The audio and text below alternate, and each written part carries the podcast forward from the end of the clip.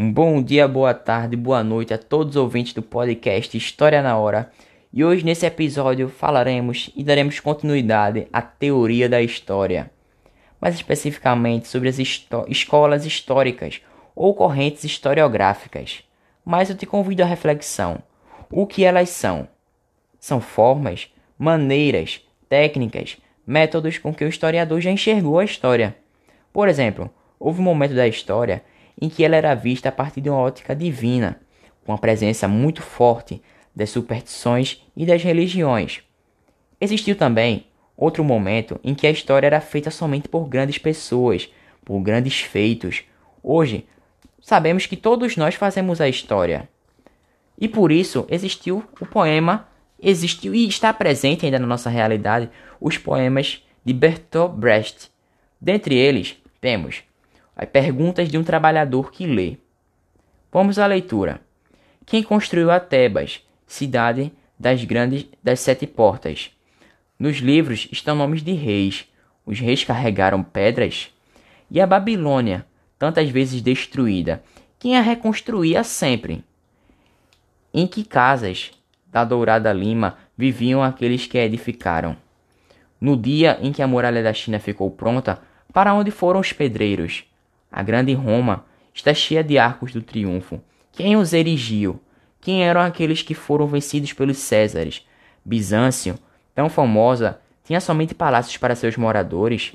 Na legendária Atlântida, quando o mar a engoliu, os afogados continuaram a dar ordens a seus escravos. O jovem Alexandre conquistou a Índia. Sozinho? César ocupou a Gália. Não estava com ele nem mesmo um cozinheiro? Filipe da Espanha chorou quando sua frota naufragou. Foi o único a chorar? Frederico II venceu a Guerra dos Sete Anos. Quem partilhou da vitória? A cada página, uma vitória. Quem preparava os banquetes comemorativos? A cada dez anos, um grande homem. Quem pagava as despesas? Tantas informações, tantas questões. Desta forma, podemos perceber que qualquer cientista pode analisar os fatos segundo a sua lente. Porém, houve três grandes destaques, três grandes visões. A primeira delas, a positivista, que trazia a interpretação factual, denominativa, seguindo uma organização espaço-tempo. Por exemplo, em um diálogo de um pai com uma filha, ele pode representar os seus desejos a ela, falando que em seu primeiro ano a minha filha já andava, em 2008, dizia qual seria sua profissão. No ano de 2015, já, já fazia o Enem, visando seu futuro. Perceba que eu segui uma organização espaço-tempo. Temos também a presença desse lema na nossa bandeira do Brasil, onde temos a inscrição Ordem e Progresso. O grande responsável por essa visão foi Auguste Comte. Passando para o materialismo histórico, teremos a presença do marxismo, ou do pensador Karl Marx.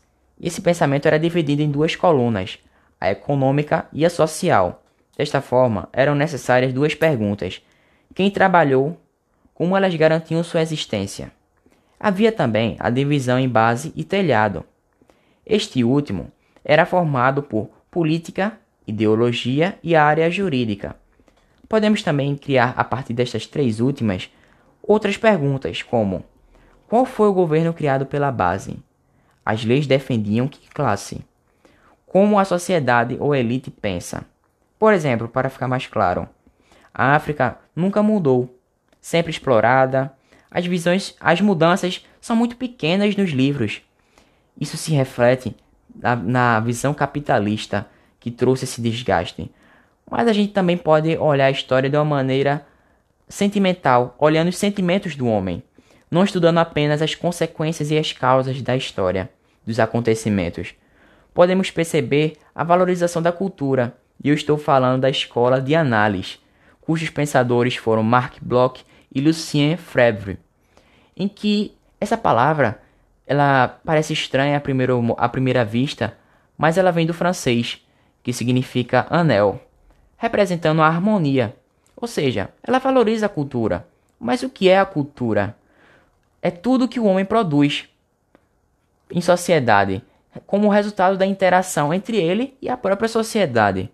Porém, tratando-se do homem, não existe perfeição, mas a que mais abre o leque é a escola de análise, porque ela analisa o homem de diversos ângulos, fazendo com que o historiador trace o seu perfil. Mas eu estou falando o tempo todo de homem, da, da, das dificuldades da compreensão humana e seus comportamentos, mas de onde surgiu o homem? De onde surgiu tudo que está ao nosso redor? Existem duas visões principais.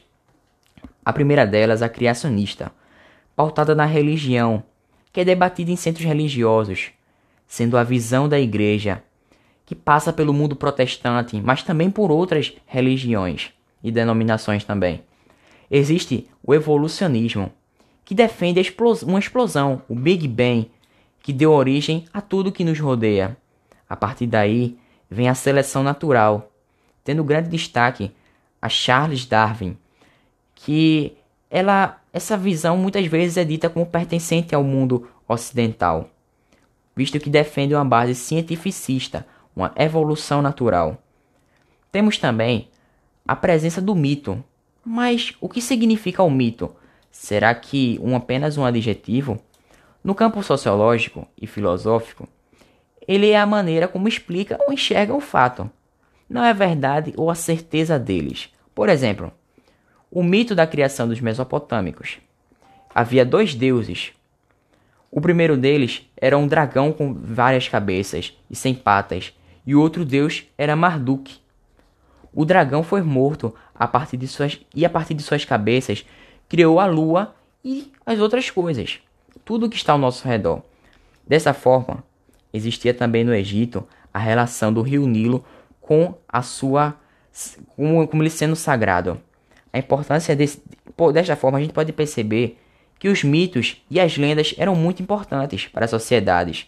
O primeiro deles foi muito utilizado para a formação das primeiras estados teocráticos como uma ferramenta de controle.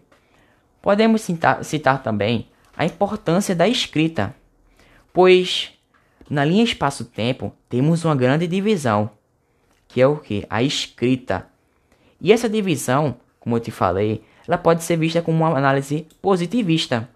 Veja que nunca a gente vai deixar de perceber a história a partir daquelas análises, a partir daquelas leituras que eu te falei anteriormente. Agora vamos observar a visão de análise. A escrita é importante? Sim. Mas ela foi a única ferramenta para produzir a cultura? Sabemos que não. A escrita é importante, mas não a única forma de entendimento da sociedade. Temos a visão também positivista, que divide a história em pré-história e história. Isso significa dizer que existe um homem, um pré-homem, uma pré-cultura. Isso leva à interpretação de que existe a presença de uma cultura melhor ou pior. Se você pode, pode concordar comigo. Porém, podemos perceber que todos foram fundamentais. Os povos ágrafos não podem ser deixados de lado.